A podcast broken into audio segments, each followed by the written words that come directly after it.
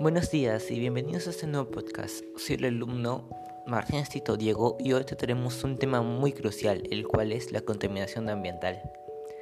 Si bien está presente, pues tiene diferentes tipos y maneras de contaminar, mucha gente se enferma por esto, ya que afecta a la salud física y mental.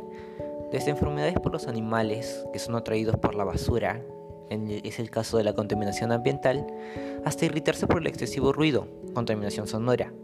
Por eso y muchas cosas más hay que combatirlos.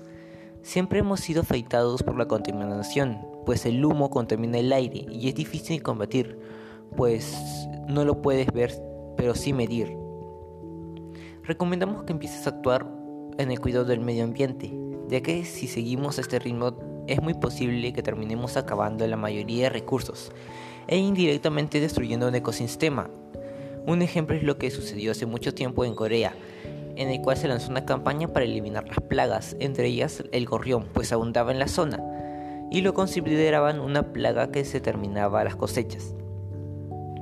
Lamentablemente lograron su objetivo al cabo de cuatro años. los efectos del desequilibrio fueron devastadores, pues los insectos aumentaron ya que no había un depredador natural que los controle. Como consecuencia, casi inmediatamente los cultivos se echaron a perder.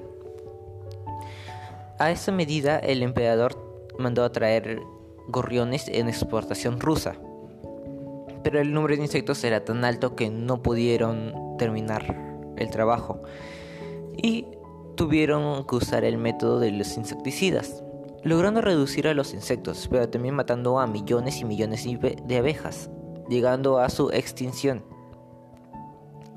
Ahora, como el daño es irreparable, los pobladores polinizan ellos mismos las plantas.